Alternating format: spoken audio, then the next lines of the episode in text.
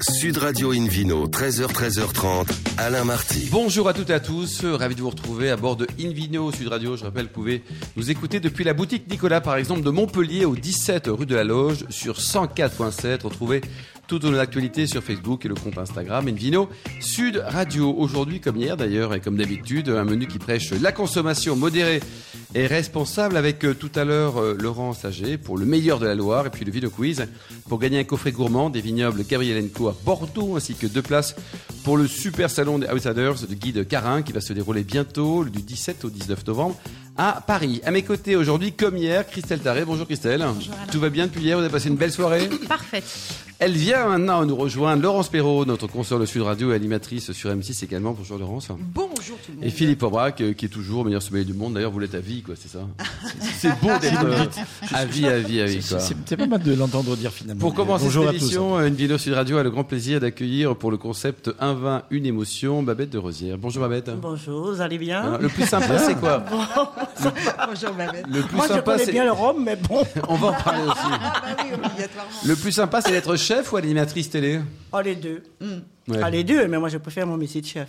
D'abord, vous Ça domine. Ah, ben évidemment, c'est l'objet même, c'est la cause même, c'est l'identité de Babette. Alors, Laurence. mais aussi euh, conseillère régionale. Ah, ben ça, c'est à côté, ça. Voilà, mais quand même, ça Ah fait ouais. partie. Et surtout créatrice d'un salon exceptionnel. Absolument, le salon de la gastronomie des Outre-mer qui a lieu d'ailleurs au mois de janvier. Et qui se déroule où Porte de Versailles, toujours, depuis 7 ans. Ça va faire la huitième édition d'ailleurs. Ah bah là, faut y aller, il faut, on va le Voilà. dire. Et créé uniquement sur la tête de Babette. Et j'ai pris des risques. Hein. Ah bah oui, c'est unique, mais j'ai dit la tête, mais je pouvais dire la gueule, mais bon. Non, Babette. Comme on est poli, on dit la tête de Babette. La tête de Babette, c'est-à-dire qu'elle a tout fait et que c'est un salon pendant lequel Ah tous bah les d'accord. dom-toms, tous les territoires d'outre-mer euh, sont, sont représente présentés. les neuf territoires. Et alors, est-ce qu'on présente des vins? Euh, on présente- oui, évidemment, on présente beaucoup de droits. avec modération. C'est sûr. Mais il y a aussi quelques vins. Alors, l'histoire du vin avec nous, c'est, c'est quelque chose d'assez exceptionnel. Alors Babette, le concept de, de la chronique, c'est un vin, une émotion. Euh, Est-ce que vous avez une ou deux belles émotions à nous Bon, raconter j'ai autour beaucoup du vin d'émotions avec le vin, ça c'est sûr. Parce que je, je vous ai dit que ma culture, c'est d'abord le rhum. Parce que le rhum, c'est comme si c'était notre vin. Et, drôle de coïncidence, on ne consomme pas autant de rhum que ça hein, dans les Antilles. On Ah oui. consomme surtout du champagne, du Ah, vin de ouais. champagne. Donc C'est la grosse, c'est Le la très grosse. la- s'écroule. Ah oui, oui, oui, quand vous arrivez euh, aux Antilles, enfin peu importe, dans les Outre-mer, on va facilement donner une bouteille de champagne avant de donner le rhum. Pourquoi? Parce que le rhum, autrefois, était considéré comme un médicament. C'était les, les, les, les ch- les pêcheurs, euh, les gens qui faisaient des travaux, des travaux forcés, qui buvaient le rhum pour, pour se remonter. C'est ça, Donc c'est c'était ça. un remontant. Ça ramenait de la C'est un calorie, fortifiant. C'était un fortifiant, un remontant. Et ça, quand on avait la grippe et tout ça, on se soignait avec le rhum. Mais bien évidemment, maintenant, le rhum n'a plus que pour personne.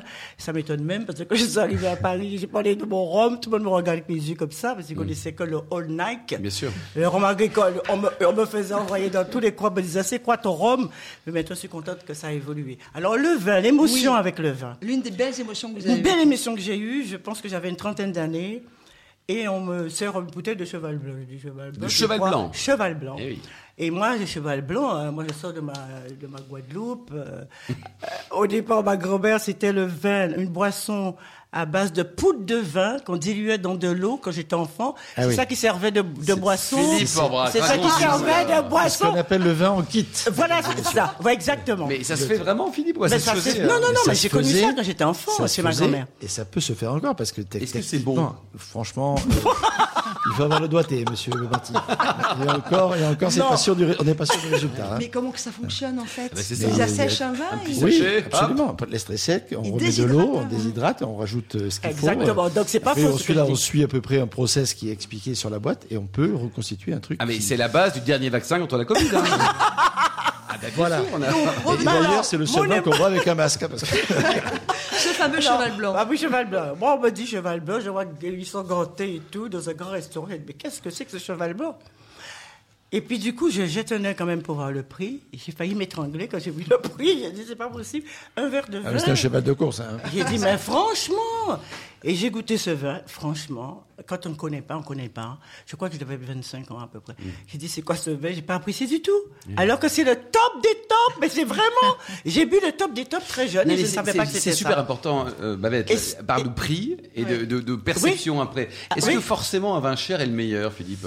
La Machère, c'est un vin qui, est bon, Je bien l'adore. entendu. Ah, oui. Et il est pas, il, il est cher parce qu'il a une réputation, il a une rareté, il a une image, Euh, voilà. Et donc la combinaison de tous ces facteurs fait le prix. Et, Eh oui. et, et Christelle, dans Mais, votre euh, cave, par exemple, est-ce que les gens arrivent, ils se disent, je cherche une étiquette et c'est forcément bon parce que c'est forcément cher Mais, euh, alors, ça dépend des budgets que l'on a, mais en effet, dès qu'on met, dès qu'un client achète une bouteille euh, d'un certain prix, il oui. attend quelque chose. Et moi, des fois, je dis qu'en fait, il attend tellement qu'il trouvera Il est jamais l'émotion. Ouais, voilà. ouais, ouais. Mais, mais c'est pareil pour tout ce qui a été un petit peu rare, même la restauration gastronomique, etc. On, on a, on a besoin de ressentir des émotions fortes.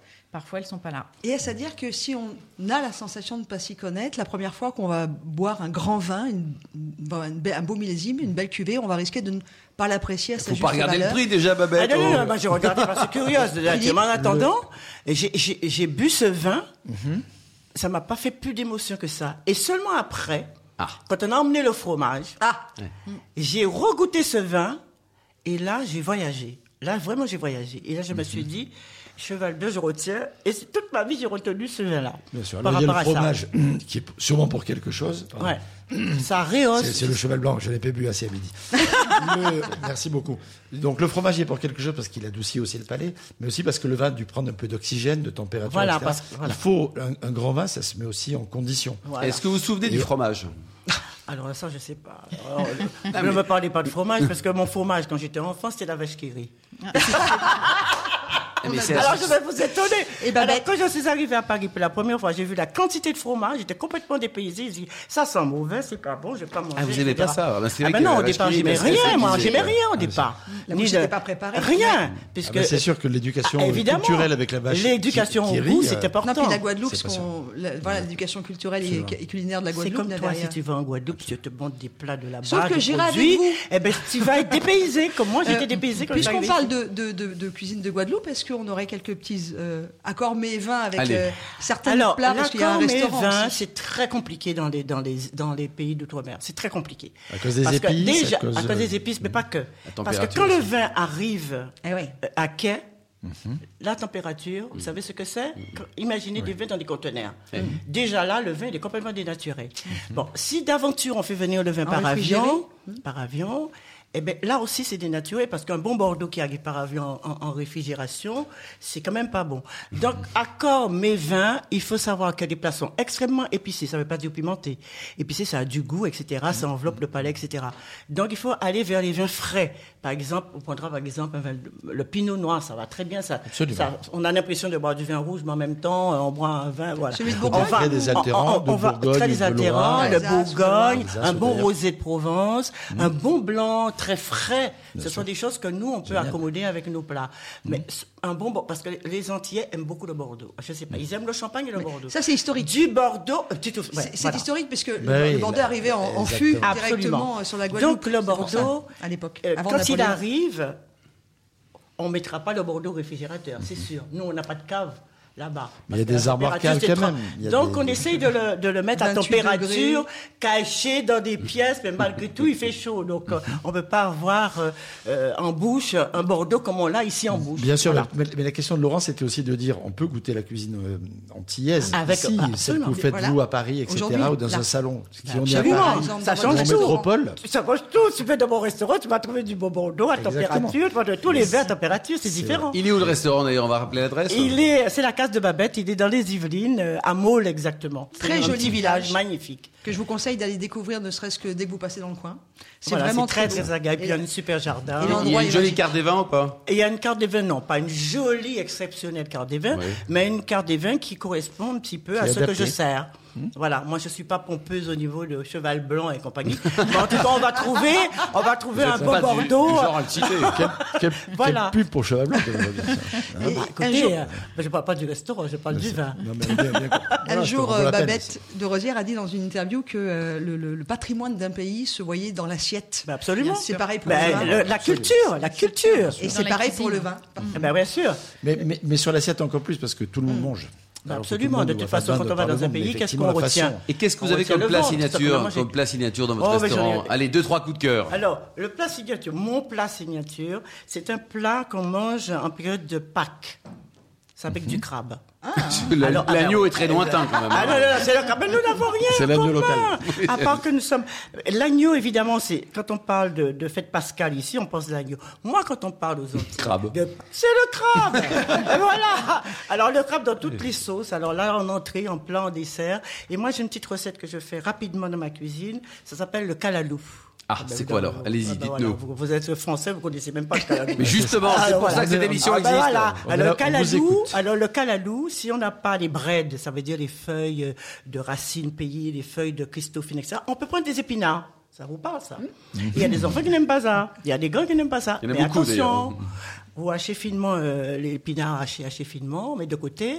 Et puis là, vous prenez des crabes. Peut-être des tourteaux, parce qu'on n'a pas des crabes de terre ici. Et nous, c'est des crabes de terre.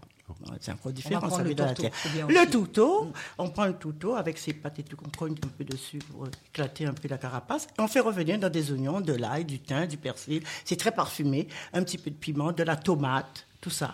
Et on met un petit peu de dedans, jus de citron. Et quand c'est bien cuit, on met les épinards. Après. Et on mélange tout. C'est tout simple et on mange ça avec du riz. Et Philippe, boit c'est quoi? délicieux.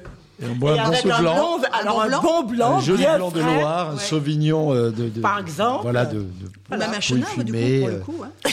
Ça, ça, marche bien. Un chenin, ça peut le faire aussi. ça peut le faire aussi. Ça peut faire dans les blancs du Rhône, il faut quelque chose comme qui est un peu Un peu de personnalité, un peu comme Babette. hein. Oui. Et bientôt, on pourra Ah goûter oui, du gigondas blanc. Et comme dessert. Provence. Et, comme dessert, qu'est-ce que vous proposez par Alors, exemple il y a deux desserts. Il y a l'amour caché. Vous savez ce que c'est? L'amour caché? Eh ben, Ah non, nous, sommes découvert avec Philippe Orbach depuis Nous, des années. Et il y a le blanc manger coco. s'ouvre. Il y a le Ah oui. blanc manger coco. Vous connaissez le Oui, blanc oui. manger Le coco? blanc manger Très simple. ça. Uniquement tout coco. Fumée de coco. C'est du lait de coco. Avec un petit verre de muscat blanc, Oui, mais aussi le blanc manger. de de vanille. blanc d'ailleurs, ça manger marche coco. C'est un tiers. Un tiers de lait blanc. concentré non sucré, un tiers de lait sucré et un tiers de lait de coco. Parfait. Bon, génial. Vous, vous nous rappelez, Mélanger. Babette, l'adresse du restaurant là Attendez, pour. mélanger euh, avec hein des feuilles de, de- des feuilles de gélatine et on met ça au. Babette, L'adresse du au- restaurant. L'adresse du 2 restaurant. rue Saint-Vincent, à Maule, dans les Yvelines, 01 30 90 Voilà. 38 Et puis 97. un bisou de Babette pour tous les éditeurs d'une vidéo Sud Radio. Merci Babette, euh, Laurence et Christelle et Philippe Orbach aussi. Merci à on se vous. retrouve dans un instant avec le vidéo quiz pour gagner un dîner chez Babette. Tiens, voilà, on va le rajouter. Un coffret pas au gourmand des, des vignobles Gabriel Co. Et deux places pour le salon des Outsiders de Guide Carin à Paris. À tout de suite. Sud Radio Invino, 13h, 13h30, Alain Marty. Retour chez le caviste Nicolas. Je rappelle, vous pouvez nous écouter depuis la boutique de Montpellier, par exemple, au 17 rue de la Loge, sur 104.7. On vous remercie d'être toujours plus nombreux à nous écouter. Chaque week-end, réagissez également sur le compte Instagram Invino Sud Radio. Maintenant, c'est à vous, Philippe Orbach, pour le vidéo quiz. Et oui, je, je vous en rappelle le principe. hein. Chaque semaine, nous vous posons une question sur le vin et le vainqueur gagne de très beaux cadeaux. Écoutez donc cette semaine, un coffret gourmand des vignobles Gabriel Co à Bordeaux, ainsi que deux places pour le salon des outsiders du guide Carin à Paris. Voici la question du week-end. Tac, tac, tac, tac. Quelle cause soutient Christian Gourgeon, propriétaire du château Fontbariel, dans la vallée du Rhône? Réponse A, la préservation des chanteurs de variétés françaises. Excellent. Absolument. Toujours Réponse excellent. B, la préservation de la recette de la tarte aux pommes. Ou réponse C, la préservation de la faune et de la flore. Restez concentrés quand même. hein. Absolument. Voilà, pour répondre, on vous le souhaite, hein, gagner ce fameux coffret gourmand des vignobles Gabriel Co à Bordeaux, ainsi que les deux places pour le salon des outsiders du guide Carin à Paris. Rendez-vous toute la semaine sur le site invinoradio.tv, rubrique Vino Quiz. Vous donnez quand même la bonne réponse, là, Philippe, non? Absolument. Oui. Concentrez-vous sur, sur, sur, le, sur, le, sur les herbes et, et les animaux, c'est ça? Absolument, merci Philippe Orbach. Une vidéo sur Radio a le grand plaisir d'accueillir Laurent Saget, qui est copropriétaire du domaine des Grandes Espérances. Bonjour Laurent. Bonjour.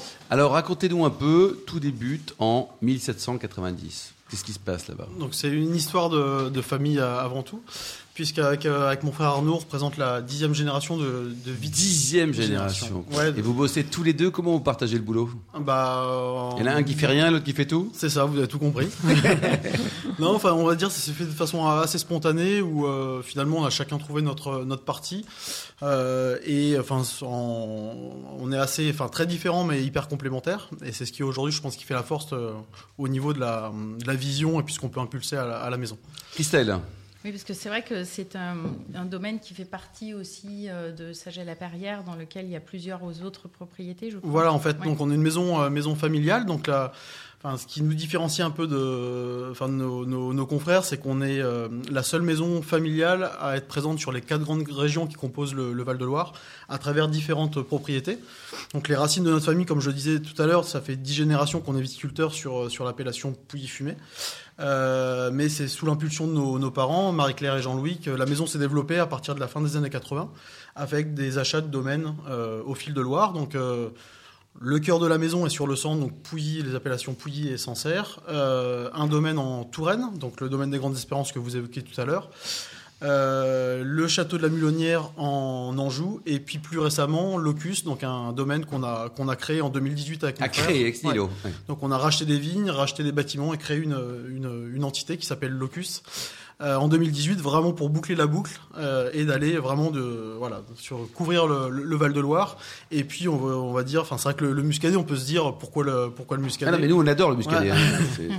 Mais c'est une région avec un, un grand potentiel, avec des grands grands terroirs à Absolument. blanc. Et je pense qu'aujourd'hui, enfin, aujourd'hui pour trouver un, un top rapport qualité-prix. euh, Tiens, on parle un peu du terroir. muscadet. Laurence, vous avez le muscadet? J'adore. Oui. Je trouve que les gens de la Loire et euh, particulièrement euh, du côté de Nantes, là, il y a deux, trois euh, petits vignerons, enfin même plusieurs, qui font un travail aujourd'hui exceptionnel. Et C'est pour qu'on a l'instant, c'est pas cher encore, malheureusement Non, non. pour eux. Mais en tout cas, je ne sais pas si Philippe sera d'accord, mais on a oublié le petit muscadet qu'on prenait à 5 h Ah bah du matin oui. dans les Oui. brasseries parisiennes qui sentaient tout sauf le Philippe, vin. attends, est à l'armagnac. euh, non, mais le travail qui est fait depuis sûr. quelques années Ouais. est Non, mais sublimissime. puis- et puis la, la hiérarchisation qu'ils ont fait, les, terroirs, les secteurs Mhm. de cuisson avec Avec les granites euh, ou, les, ou les autres, enfin, etc. Il a- il y, a vraiment, il y a vraiment une identité de terroir, de territoire, de terroir qui, qui s'exprime beaucoup plus qu'avant. Et la masse des muscadets a tendance à disparaître au profit des muscadets plus haut de gamme. Plus haut de gamme. Ça vous en vendez, Oui. vous en vendez du muscadet Alors, parce que l'image dont on parlait tout à l'heure, elle, elle s'est un peu estompée. Maintenant, on, Oui, on arrive à comprendre qu'il y a d'autres choses. Et... Euh, entre il y a 20 ans et maintenant, je dirais qu'il y a 20 ans, quand les clients choisissaient un muscadet, c'était euh,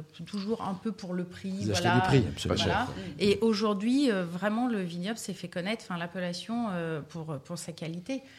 Et euh, il y a même des gens qui demandent des vignerons en particulier euh, sur muscadet. Donc Ce qui est formidable, il y a du boulot, là, hein. Et ça permet encore d'être dans de la qualité, mais un rapport qualité-prix aussi intéressant. Et Philippe ça, Forbrin, peut vieillir aussi, parce qu'on se dit le Absolument. muscadet, là, dégusté dans les deux ans, trois ans, là, Absolument. erreur, grave erreur, pas Non, que. non, mais dé- déjà, les crus dont- que j'évoquais rapidement tout à l'heure, c'est minimum deux ans de vieillissement sur lit avant la commercialisation et souvent encore de, de deux ans de bouteille avant même que ça soit mis sur le, sur le marché. On a- Aujourd'hui, on goûte des muscadets qui ont 10 ans, 15 ans, 20 ans, sans aucun souci. L'image du muscadet, effectivement, qui est évoqué Laurence Perrault tout à l'heure, c'était, c'était, c'était des muscadets simples qui étaient quasiment de l'année, qui étaient encore un peu frisantes. et On disait, bah, ils sont Oui. sur lit, etc.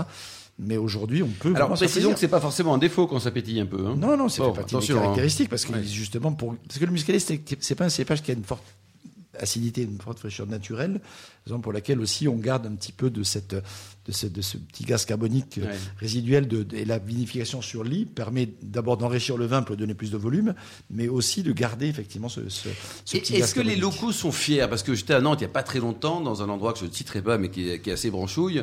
Et donc le pot servi, c'était du, du, euh, c'était du tariquet. Alors j'adore tariquet, ce sont des gens formidables. Mais servir du tariquet à Nantes, alors qu'on a des vins merveilleux autour, c'est un peu dommage, non? Oh, Même si encore une fois, on les embrasse, tariquet. Ouais, je, je pense que les, les Nantais, enfin la région de, de Nantes, Ils sont euh, fiers de leur vin maintenant? Plus en, De plus en plus, Plus je pense en qu'il y a plus, eu C'est bien. de- il y a une quinzaine d'années, je pense. Enfin, euh, le muscadet a peut-être pas une image euh, topissime ou autre, et je pense que les, voilà, les- la, la population, euh, enfin nantaise, retrouve, on va dire, une fierté à, à- à porter, ses, porter ses vins. Bravo les Il y a Nantais. un dynamique, une dynamique autour de ça, et enfin notamment avec la jeune génération aussi de vignerons qui arrivent sur les. Ah, sur gagner les la Coupe de. France, c'est bien, mais apprécier et supporter le muscadet, c'est quand même mieux. Christelle Vous avez et donc c'est vrai qu'il y a, il y a- il y a ces six propriétés, et du coup ça fait énormément d'appellations. Aussi. Voilà, vous une en avez diversité, combien en tout? Euh, je sais pas, enfin ça fait ouais, ça fait à peu près une, une trentaine, euh, trentaine d'appellations euh, sur l'ensemble de l'ensemble des, euh, des vins de la maison. Ce qu'on s'attachait aussi, c'est de, enfin c'était de respecter chacune des propriétés en leur, enfin en, en- en développant un aspect identitaire plus fort, enfin avec des, des, identités de vin et puis de- évidemment des, des packaging qui soient en adéquation complète. Au lieu de- de- d'avoir une signature, on va dire euh, une seule et même marque pour, pour euh, et que nos domaines servent de- à nourrir ces, ces marques-là. L'idée, c'était vraiment de, de respecter chacun des terroirs avec des domaines euh, précis. Voilà. Chaque maison a vraiment une identité propre. Et euh, moi, je trouvais très intéressant, vous avez fait quand même une sélection thématique des vins aussi, pour expliquer euh, sur les apéritifs plaisir, les rouges de Loire, les grands blancs.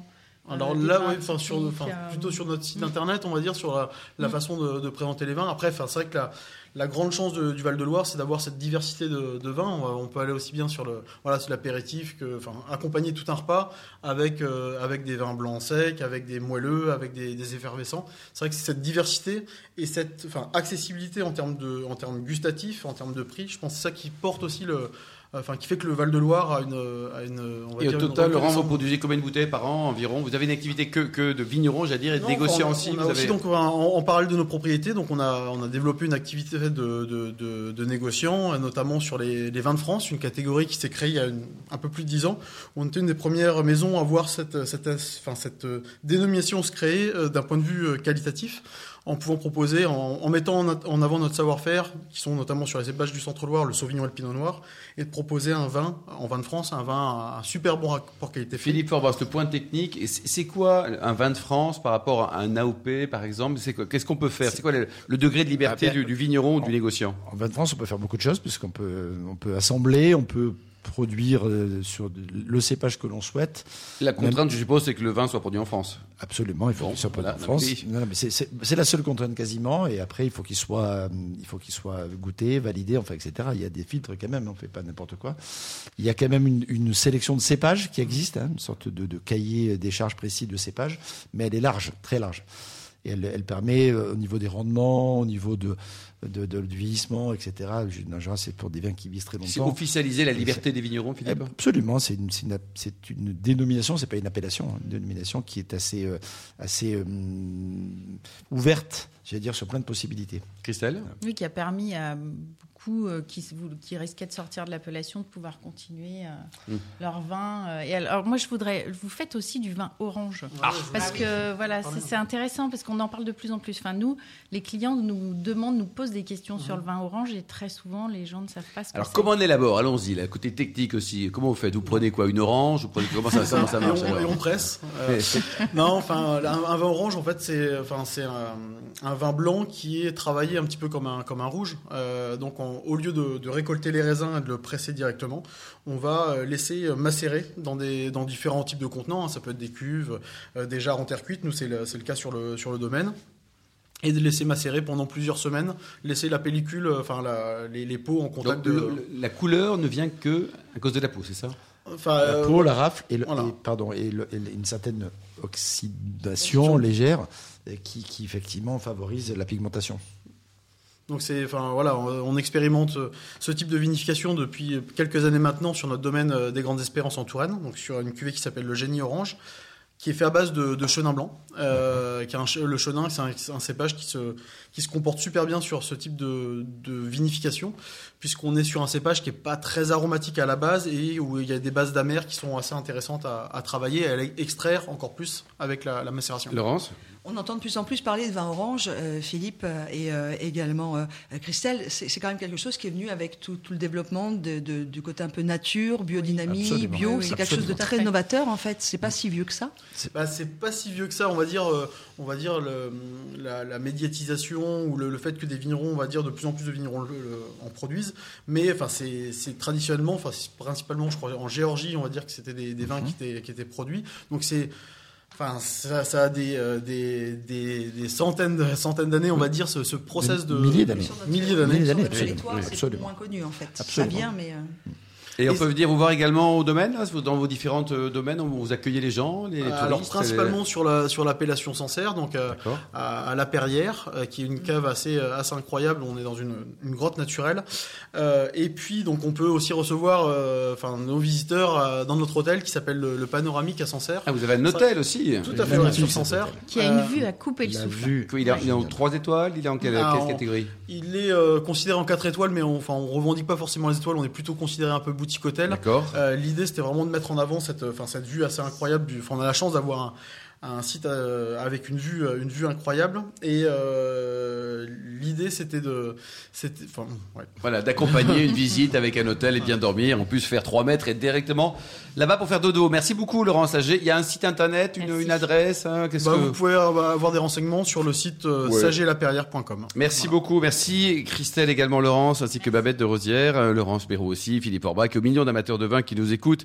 Chaque week-end, un clin d'œil à Emma qui a préparé cette émission. Fin de ce numéro d'Invino Sud Radio. Pour en savoir plus, rendez-vous sur le site hein, sudradio.fr, invinoradio.tv, notre page Facebook, le compte Instagram Invino Sud Radio. On va se retrouver samedi prochain, ça sera à 13h pour une nouvelle émission délocalisée chez Nicolas, le caviste qui a été fondé en 1822. D'ici là, excellent week-end, euh, suite de déjeuner également. Restez fidèles à Sud Radio, encouragez tous les vignerons français et surtout respectez la plus grande des modérations.